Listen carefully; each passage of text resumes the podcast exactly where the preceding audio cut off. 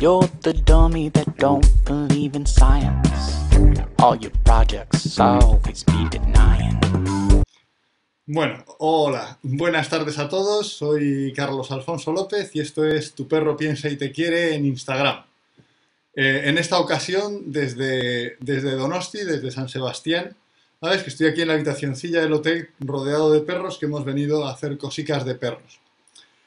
Bueno, comentaros, bueno, muchos, muchos lo sabéis por la promoción, por la promoción que, hemos hecho en Instagram, por varias de mis publicaciones y las publicaciones de Educan eh, en, en estos días en redes sociales, que hoy vamos a hablar de, de la problemática de cómo las leyes pueden eh, proteger y, y ayudar tanto a los perros como a los profesionales, eh, a las personas que nos dedicamos a ellos.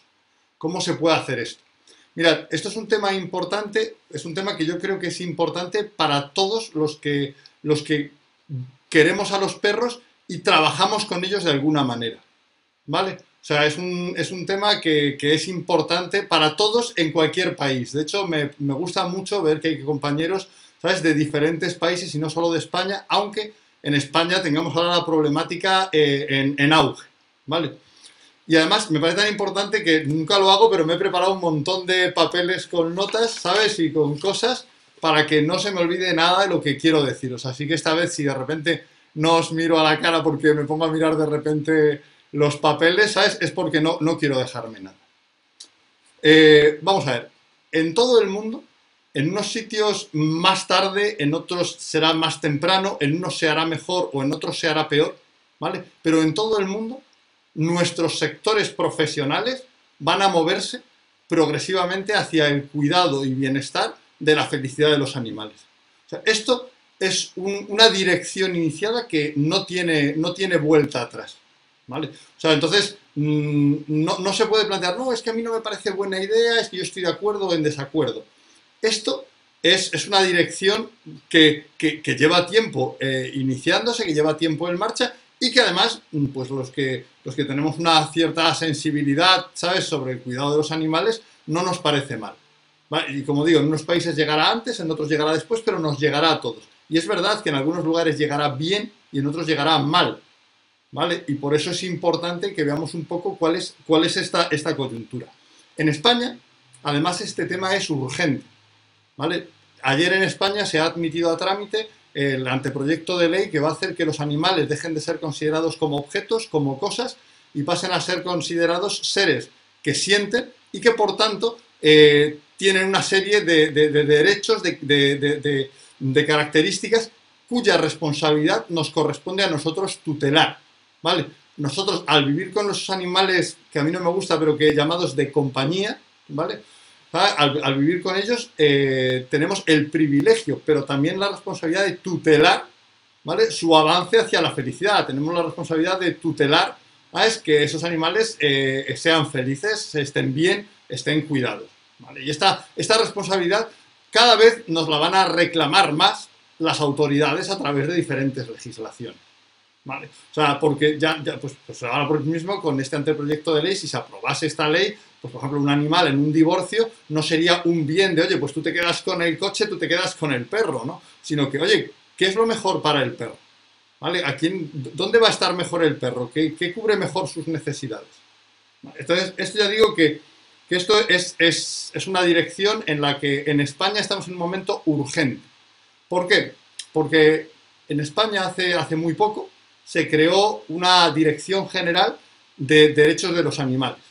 Esto es, por así decirlo, eh, un paso conceptualmente muy importante.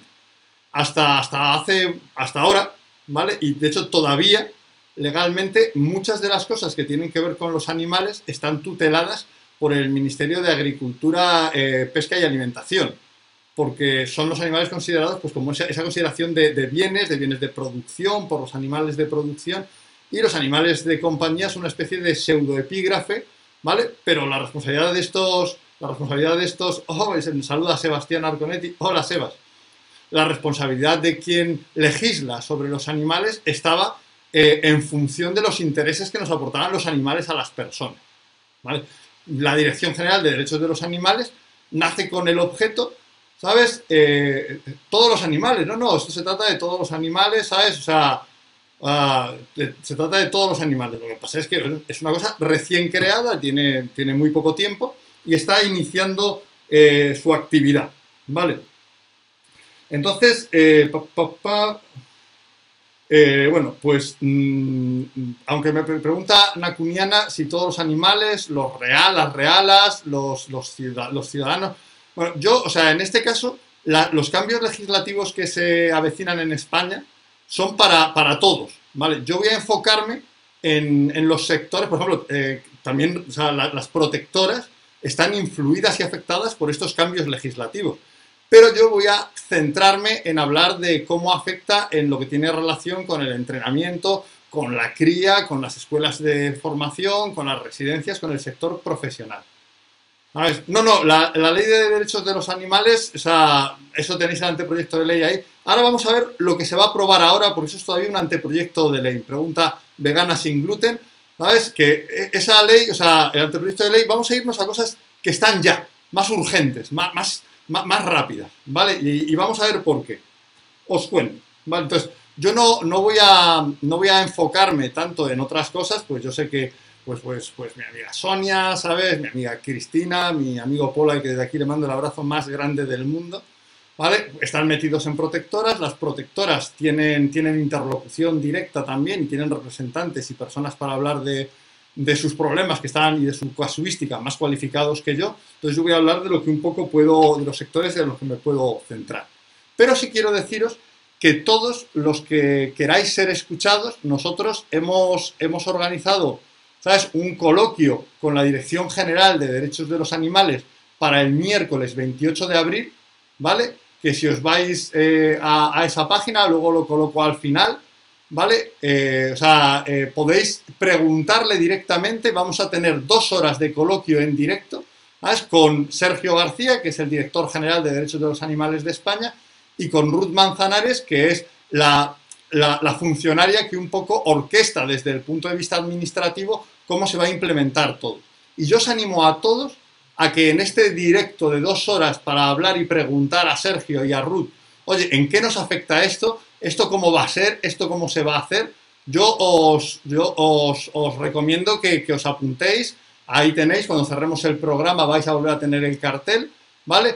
Eh, para que veáis en la página, en, las redes sociales de Educan y en las mías, tenéis, tenéis el, el cartel y ahí en Dogadia os han dicho la página que es, ¿vale?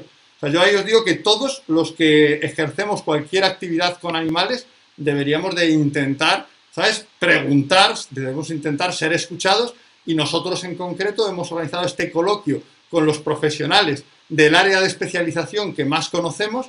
Además, bueno, pues, pues nos acompañarán, ¿sabes? Pues mm, eh, mi amigo, ¿sabes? Eh, Pepe Bolaño de Grey Goose Golden, ¿sabes? Nos acompañarán eh, ¿sabes? Pues varios compañeros para, centrar esto. Pero vamos a irnos, como bien decía ahí Pago de Albardines, en, centrarnos en lo, que hay, en lo que hay aquí. Bien, vamos a ver. Vamos a ver, el primer tema que tengo aquí, tenía todo lo que había antes como introducción y en mis papelicos estos, tengo esto como qué está pasando y dónde estamos ahora. Es decir, qué iniciativas legales son estas que, que nos van a afectar tanto y por lo que está todo el mundo tan, tan alterado. Ahora mismo eh, hay tres iniciativas legales en marcha por parte de la Dirección General de Derechos de los Animales, que es muy gracioso porque cuando no ponían, cuando estaban preparando la estructura para ponerlo en marcha, la gente les acusaba de hacer poco y cuando han hecho algo, la gente ya ha empezado a acusarles de hacer demasiado.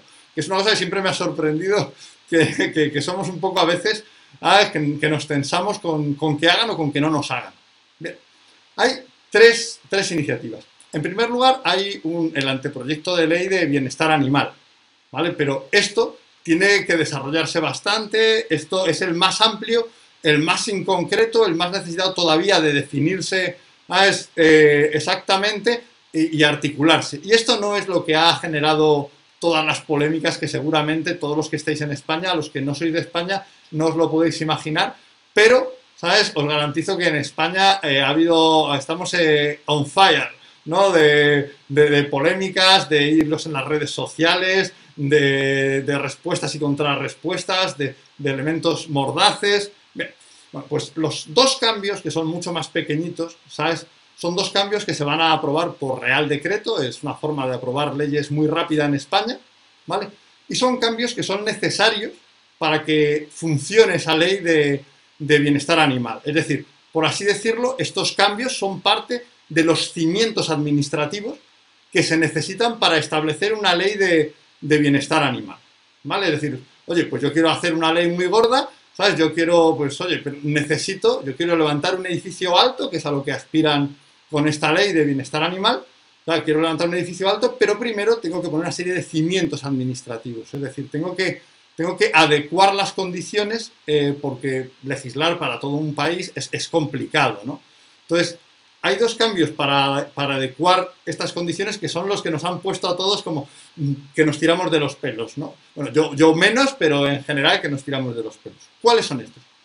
Primero, cambios en la normativa para ser núcleo zoológico, ¿vale? Y, y, leo lo que es un núcleo zoológico en España brevemente para no decirlo muy mal. ¿Vale? Es todo tipo de establecimiento dedicado a la recogida, acogida, adiestramiento, cría o venta de animales. Es decir, todas las instalaciones que pertenecen a cualquier entidad, sea o no con ánimo de lucro, eh, en la que los animales eh, pasan un tiempo, en la que los animales están un tiempo. Bueno, pues la legislación para decir cuáles son las condiciones de ser núcleo zoológico es de 1980. Obviamente es de un momento en el que lo que considerábamos eh, un espacio adecuado para los animales estaba muy influido por la visión de agricultura, por la visión de animales eh, en granjas, por así decirlo. ¿Vale? O sea, por una visión un poco productivista, ver a los animales como, como elementos de, producción y no como, y no como sujetos y seres sintientes. ¿Vale? Entonces, lo primero que se va a hacer es, es revisar esta ley. ¿Vale? O sea, es revisar las condiciones para ser núcleo zoológico. ¿Vale?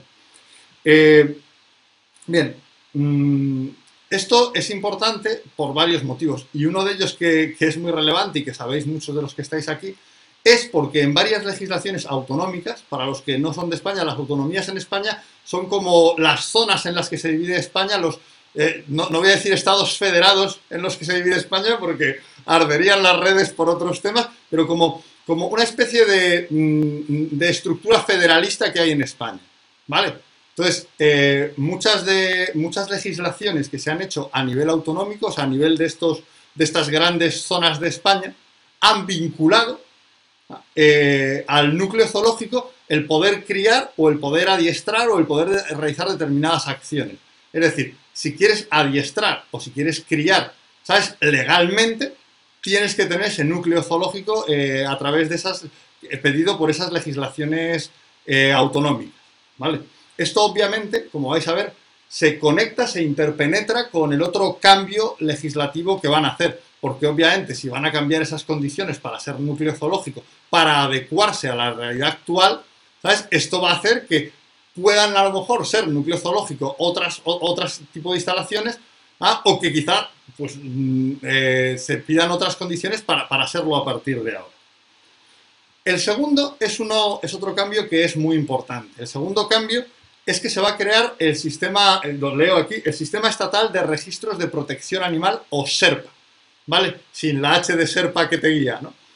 Esto es una serie cruzada e interactiva de diferentes registros eh, más sectoriales. Por ejemplo, pues tienes un registro de entrenadores, tienes un registro de animales, tienes un registro eh, de protectoras, tienes un registro de criadores, ¿vale? Tienes un registro de personas con denuncias por maltrato, y al cruzarlo puedes legislar muy bien en defensa de los animales. Porque, oye, si, si alguien eh, eh, a lo mejor pues tiene una serie de denuncias de maltrato, a lo mejor no puede eh, llevarse un cachorro y tú como criador te salta la alerta, oye, esta persona está registrada como, como, una persona que tiene varias denuncias de maltrato. Ah, entonces, la idea del sistema del SERPA, del MetaSERPA, del conjunto de esos registros, es poder tener, ¿sabes?, cruzados los datos de manera que esos datos se conviertan en una herramienta en defensa de la calidad de vida de los animales. ¿vale? Y aquí, ¿sabes? Pues es cuando viene la, la, movida gorda, ¿no? Aquí es cuando viene lo que en España decimos el turrón, ¿no? Vamos al turrón. Y es, ¿quién va a poder registrarse como adiestrador, como protectora, como criador?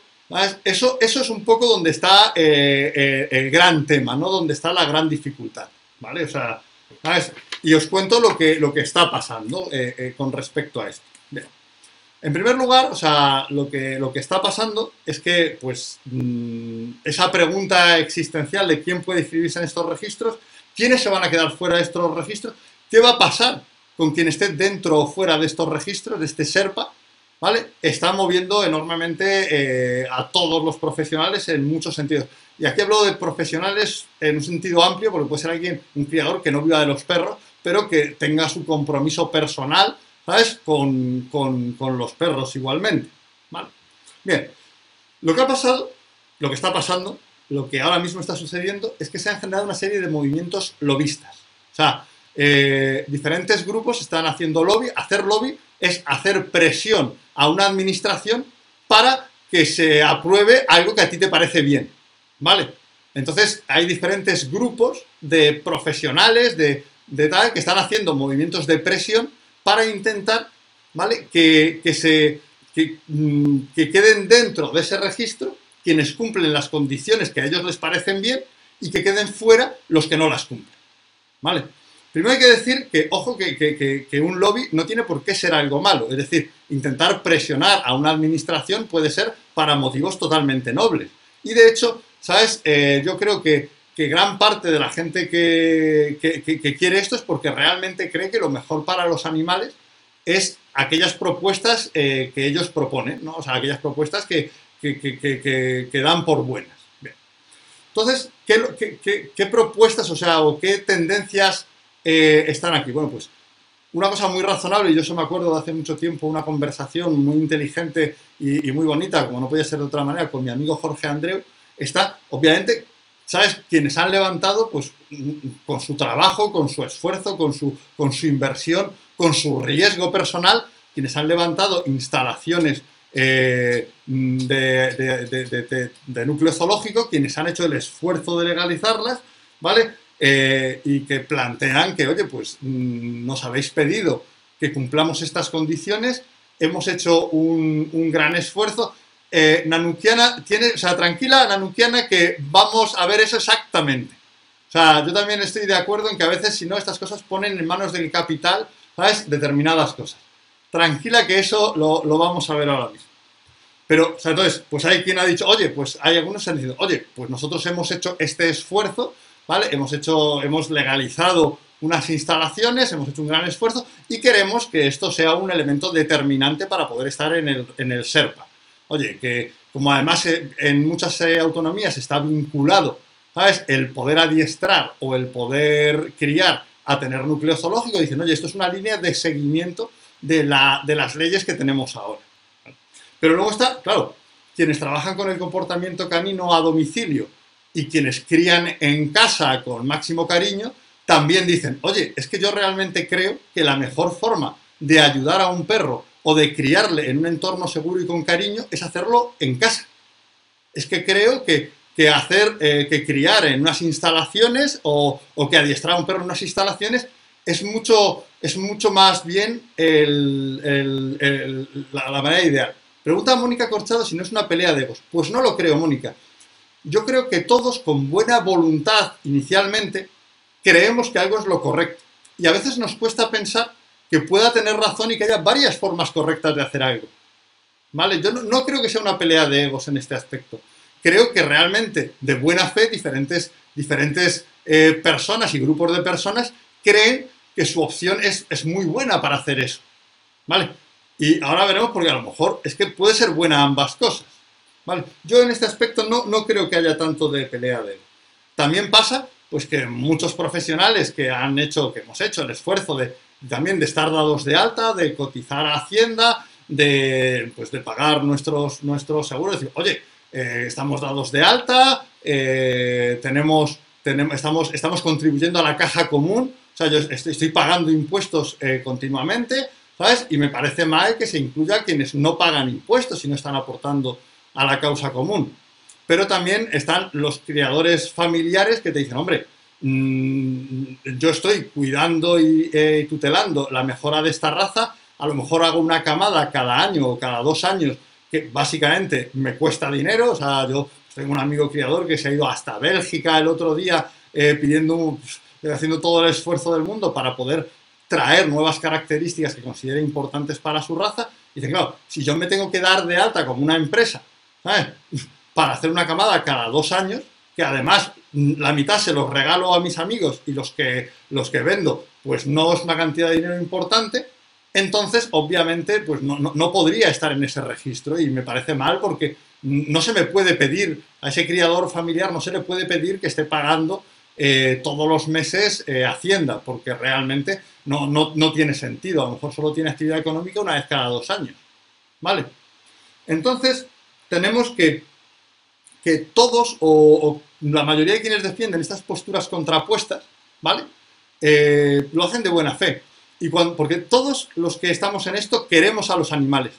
¿Vale? O sea, de verdad, el que piensa, o sea, el que piensa lo contrario que tú, ¿sabes? Lo hace desde la misma buena fe que tú. ¿Vale?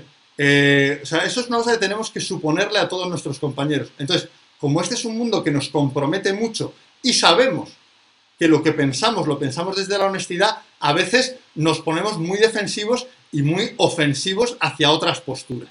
¿Vale?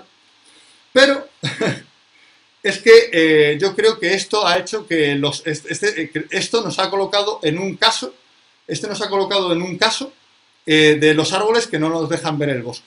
¿vale? En España estamos eh, afrontando este problema eh, sin perspectiva. ¿Y por qué, está, por qué está sucediendo esto?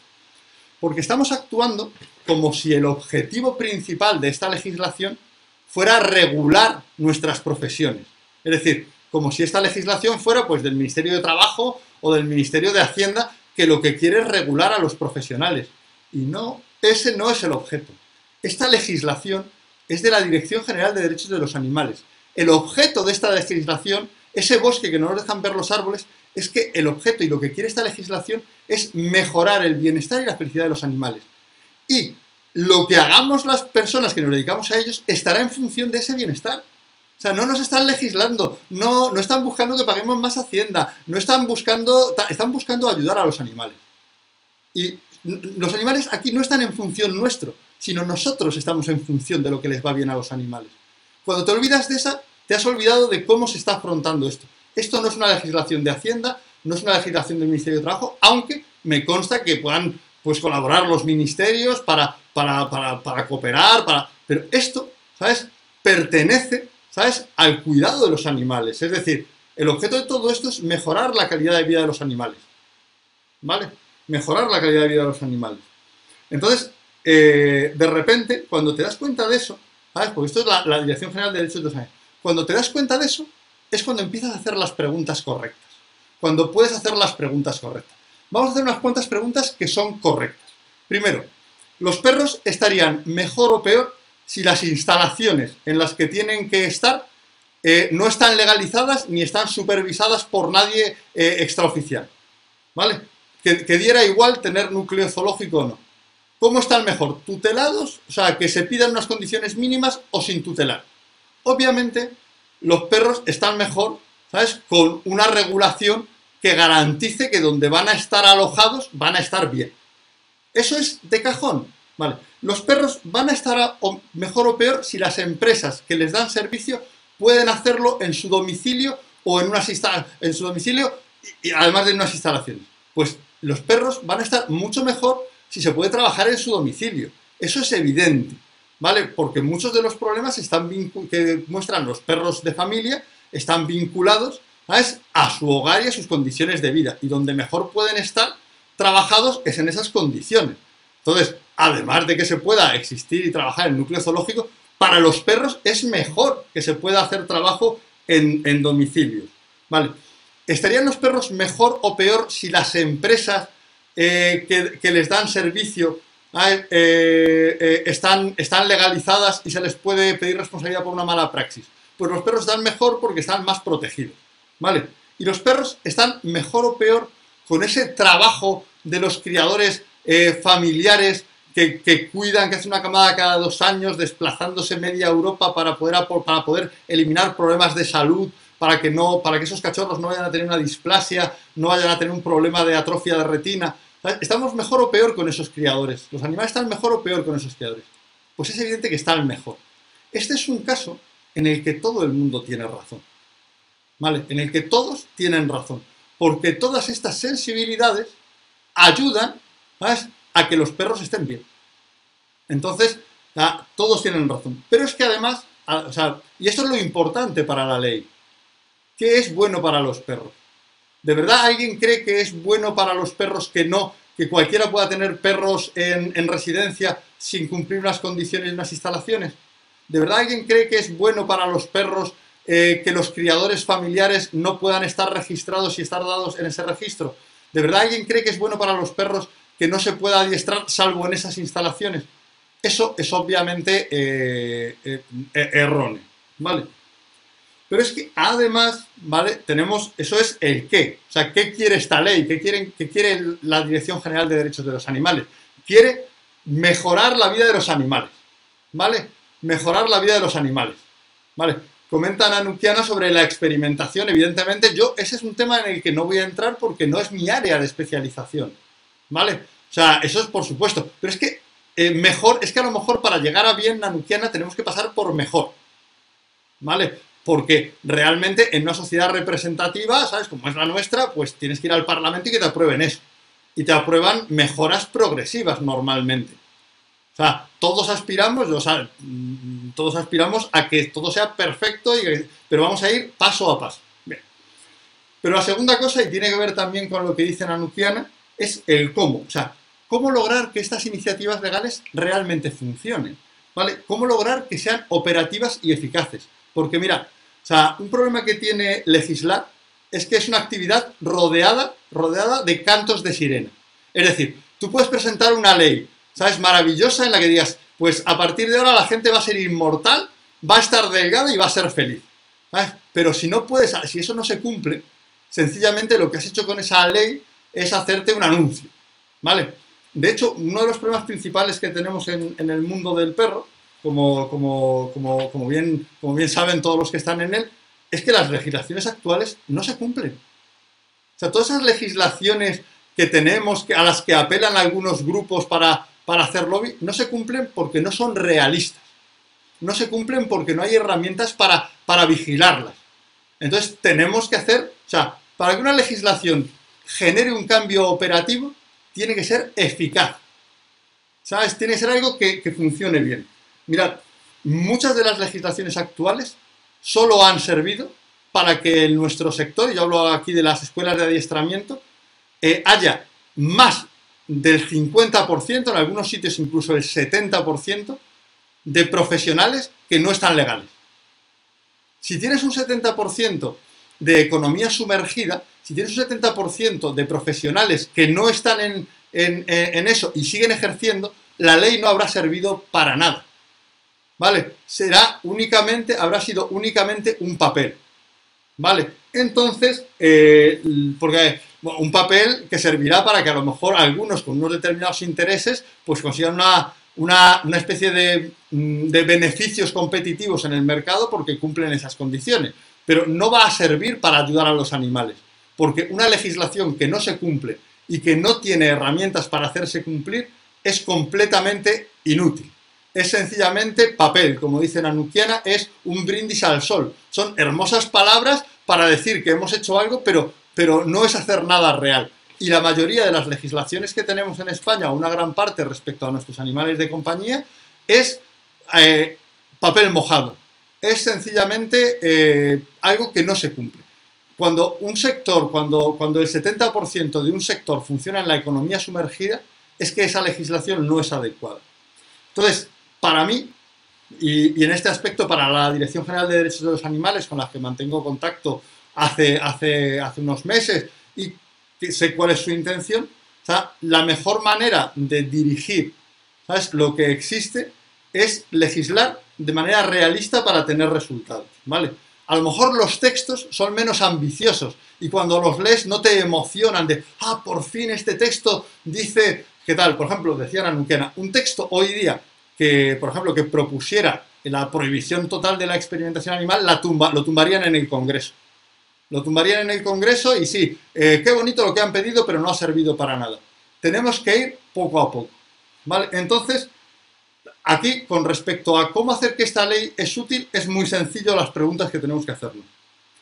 eh, ¿podrían seguir dedicándose a aquello de lo que viven la mayoría de quienes hacen estas actividades si la ley es muy restrictiva? La respuesta es que no podrían y tendrían que hacerlo porque no, no puedes decir que el 70% de la gente que vive de algo mañana deje de vivir de eso y se dedique a otra cosa. Eso no es realista. Eso solo va a potenciar ese, mercado, ese mercado negro, esa economía sumergida que actualmente domina nuestro sector. Entonces, si haces una ley muy restrictiva, lo que haces es mantener el mercado negro que tenemos ahora mismo. Ya está. No, no ha servido para más. Después, si hacemos una ley muy restrictiva, ¿va a reducir o va a aumentar esa economía sumergida? La va a aumentar.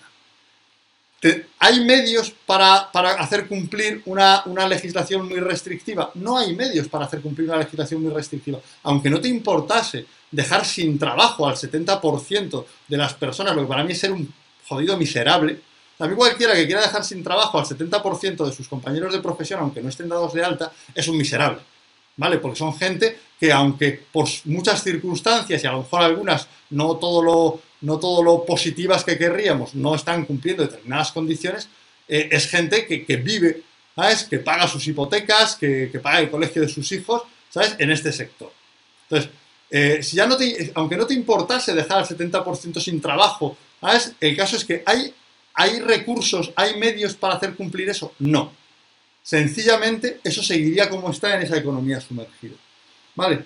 Entonces, y además, Mira, si dejamos fuera de, en una, si en una legislación somos muy restrictivos y dejamos fuera a una gran parte de los profesionales del sector, eso va a ayudar a que el sector evolucione eh, y avance o va a ser mejor que la mayoría de los profesionales del sector, Que, la, que la legislación sea inclusiva, la mayoría de la gente esté en esos registros y desde, desde el SERPA se les ofrezca asesoría para legalizarse, asesoría para mejorar sus métodos, asesoría para cuidar mejor a los animales.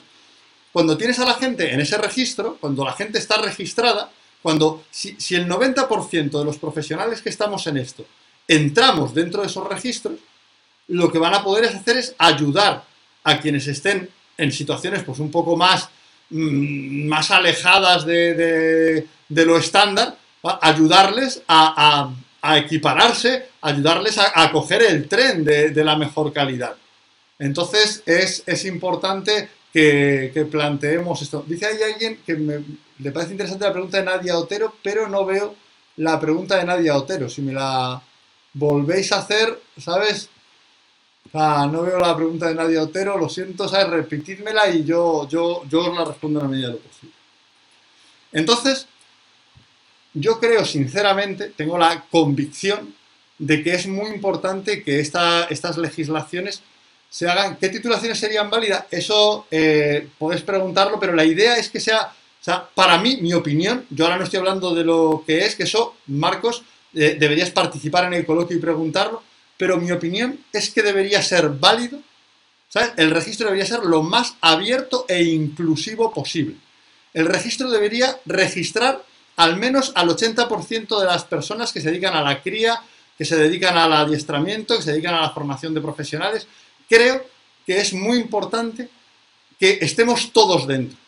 Aunque algunos de los que entren hagan cosas que a mí no me parezcan bien. Porque cuando estemos todos dentro, cuando sea... Eh, eso es lo que está... Eh, Dani Caídas pregunta, ¿qué requisitos? Eso es lo que se está debatiendo ahora. Dani, o sea, los requisitos para entrar a los registros. Y la idea, para mí, mi propuesta es que esos requisitos sean los menos posibles. Que sean lo más inclusivos posibles que sean registros incluyentes y no excluyentes. Y cuando estemos todos dentro, entonces podremos hacer avanzar ese barco.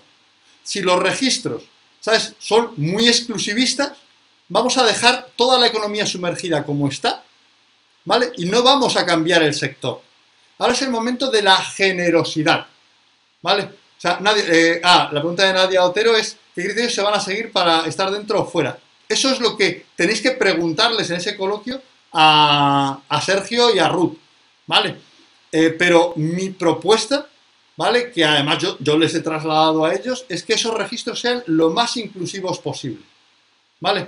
Lo más inclusivos posibles, ¿vale? O sea, entonces esto, ah, me pregunta Bebe Golf 967, no me hagas esto con los nicks, que es muy complicado para mí, que se incluya residencias y guarderías. lo que va a incluir residencias y guarderías es eh, el cambio en, las condiciones de núcleo zoológico que ahora pues se podrán, se podrán inscribir como núcleo zoológico pues, pues otras entidades u otras formas de, tener animales alojados que no sean las actuales, que son muy obsoletas. ¿Vale? Pero no, no va a hacerse y seguro con carácter, con carácter retroactivo. O sea, quien tenga su residencia, seguro que, pues aunque, ¿sabes? Seguro que, que va a poder seguir funcionando. Entonces, mi propuesta, yo creo que este es el momento de ser generosos e inclusivos. Es el momento de que todos estemos apoyando la idea de que la mayoría de nuestros compañeros, incluso ese que nos parece que lo hace muy mal, incluso ese que nos parece que estaría mejor el sector sin él, que quede dentro. Porque cuando estemos todos dentro, nos pueden ayudar desde el SERPA, nos pueden ofrecer, y de hecho esta es la idea, ofrecer actualización, asesoría para darte, quien no esté dado de alta, para esto. Eh, asesoría para ver cómo, eh, esos criadores familiares pueden eh, realizar su actividad de forma completamente reconocida y legal. Asesoría para que esos pequeños entrenadores que, que no saben cómo darse de alta, no saben si les merece la pena, pues sepan cómo hacerlo y tengan ayuda. Hay que regular la certificación de forma inclusiva, Marcos, no de forma exclusiva. Es decir, si dejas fuera a más del 20% de los que están ejerciendo, van a seguir ejerciendo y vamos a tener un mercado sumergido como ahora. Ahora hay una legislación y no vale para nada. No sirve para nada. ¿Vale? Una legislación que no sirve para nada no vale. Y cualquier legislación tiene que responder, ¿sabes? Eh, cualquier legislación tiene que responder a la realidad del sector que legisla. Y una legislación no es para castigar, es para reconocer cómo es ese sector, marcar una dirección hacia la que debe ir y dar herramientas para que todos los que están en ese sector puedan avanzar en esa dirección. No es para decir, estos son los malos y estos son los buenos. Eso no es el objeto de una legislación. Y quien cree que eso es una forma de legislar se confunde gravemente. La legislación es decir, este sector es así ahora. Creemos que debería ir en esta dirección. Y esto es lo que vamos a hacer para que todos los que están ahora dentro puedan avanzar ahí. No se trata de hacer una purga, no se trata de que unos se queden con el pastel para echar a otros, porque aquí mucha gente habla, mucha gente se habla de, nos encanta el libre mercado, pero muchas veces lo que quieren es echar a la competencia. ¿Vale? Eh, mira, no a educación canina, que sepas que una de las cosas que quiere la Dirección General de Derechos de los Animales es que los entrenadores, que son pequeños operadores, paguen menos, menos impuestos, menos tasas de lo que están pagando actualmente. ¿Vale? ¿Sabes? Eh, KNS Silence, eh, el certificado de profesionalidad no va a ser necesario para ejercer, probablemente. O sea, la idea es que no sea un, requisito o que si es un requisito, todo el mundo pueda acceder a él. ¿Vale? Es decir, lo, que, lo, que se, lo, que se debe hacer y lo que, a lo que se aspira es a que todo el mundo que quiera registrarse pueda acceder a los requisitos necesarios para ejercer bien su profesión, facilitarlo. ¿Vale? Facilitar. Eh, dice Marcos Pura que el protocolo exige demostrar unos... Lo sé porque yo he sido parte de los, de los asesores que han, que, han, que han hecho los certificados de profesionalidad. O conozco, conozco bastante bien el protocolo que no está sirviendo para nada. Porque no está habiendo prácticamente eh, homologaciones, no está habiendo convocatorias, por lo cual no sirve para nada. O sea, eh, de, hecho, menos del 5% de profesionales tienen los certificados de profesionalidad. Menos del 5% creo que era un 3,5%, ¿sabes? En el mejor de los casos. Obviamente, una regulación que te deja fuera al 97% del sector es papel mojado. Es papel mojado. Vamos a incluirnos todos. Vamos a meter a todo el mundo dentro de este saco y después vamos a, a hacer que la gente avancemos juntos hacia una forma de trabajar, una forma de funcionar que garantice la mejor calidad de vida, el mejor bienestar, el acceso a la felicidad de los animales con los que trabajamos. Eh, se están poniendo las pilas, eh, Raúl, Álvarez dice que se pongan las pilas, se están poniendo las pilas. Se están poniendo las pilas. Están viniendo a este coloquio que, os comento. O sea, realmente, desde, o si lo dices de, para, si lo dices con respecto al sector, bueno, pues eh, la gente se tiene que poner las pilas, pero mira, en nuestro sector, yo soy una persona privilegiada por, por por muchas cosas, ¿no? Pero hay gente muy modesta que realmente, como bien ha comentado No Educación Canina, no ganan y no tienen conocimientos como para darse de alta y hacerlo todo bien. ¿Vale? No hay que decirles que se pongan las pilas a ellos, lo que hay que hacer es ayudarles a mejorar. O sea, lo que tiene que hacer la legislación es ayudarles a incorporarse, ayudarles a avanzar. Sí, sí, pero es que la ley es la que vamos a hacer ahora, la que se va a hacer ahora. ¿Sabes? Para predicar con la ley, o sea, lo que eh, Raúl Álvarez, una ley que no cumple el 97% con 5 del sector y que no se puede hacer cumplir, es una ley que no está funcionando. Que no está funcionando. Y yo he sido ponente en las certificados de profesionalidad. Yo he ayudado al diseño de los certificados de profesionalidad. Yo he sido del equipo que ha asesorado al INCUAL para esto. Y bueno, pues no, se ha logrado porque las comunidades autónomas no han convocado eh, eh, acreditaciones para que la gente pueda, pueda homologarse. Si, si, no te, si, no te dan una, si no te dan una convocatoria, por mucho que tú tengas todas las condiciones, no puedes tener el certificado de profesionalidad.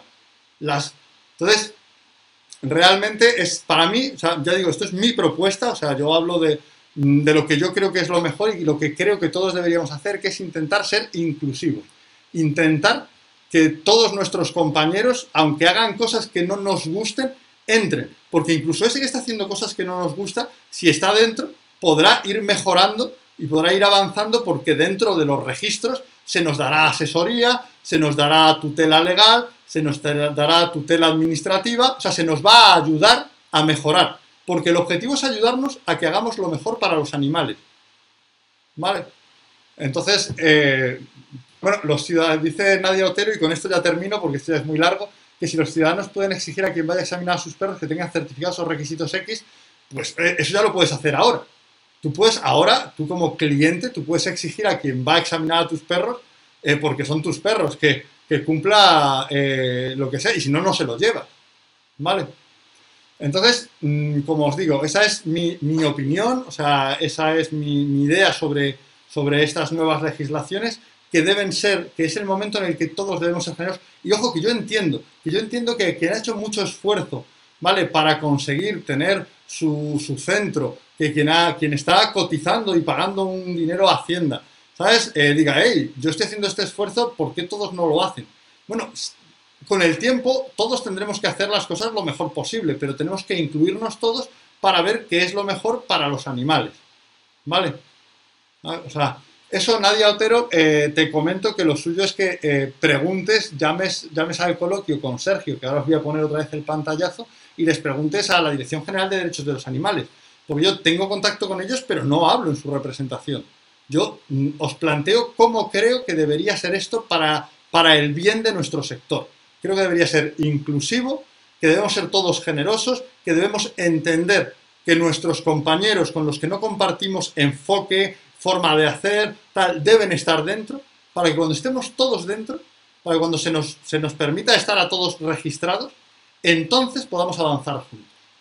¿Vale? Me pregunta Working Dog Scofos Equipment, otra cosa, nombres en inglés, que cómo va a influir en el deporte canino.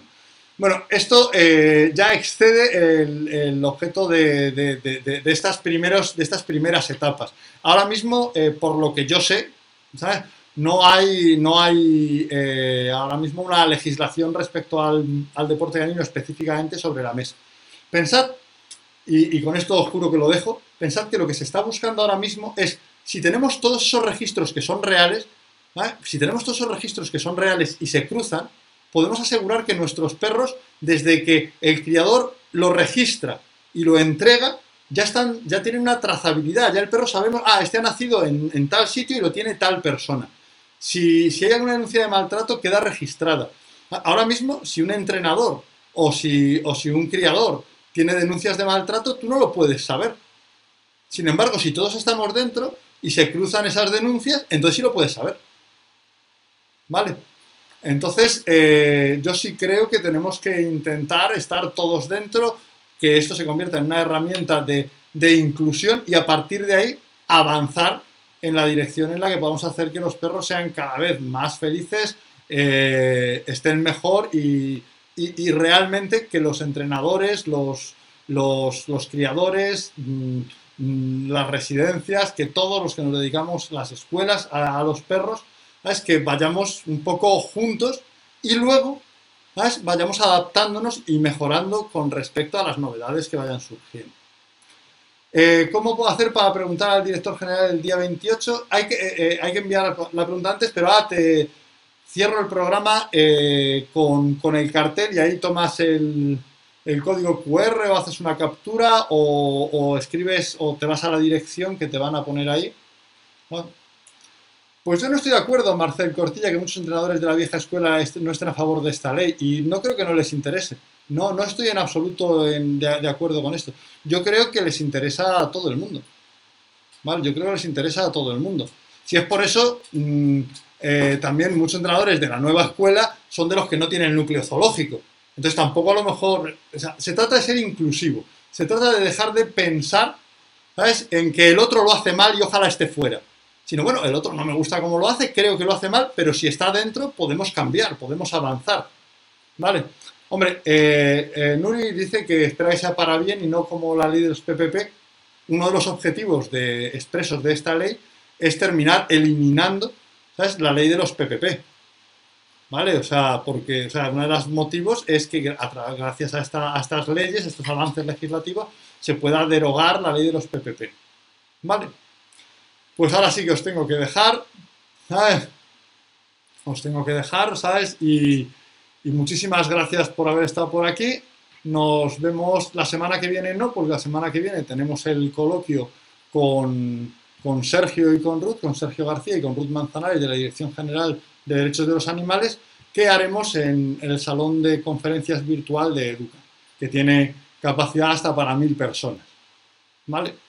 Yo lo siento, pero ya no me queda tiempo, eh, pero pregúntalo en el coloquio. Yo os animo a todos a que preguntéis en el coloquio, a que preguntéis vuestras inquietudes A, a, los responsables de la Dirección General de Derechos de los Animales. Ah, pues, señores, un placer hablar con vosotros y nos vemos dentro de dos miércoles, porque el que viene estaremos en el coloquio. Espero que todos vengáis al salón de conferencias virtual de Educa para seguir este coloquio que creo que va a ser muy interesante para todos. Hasta luego.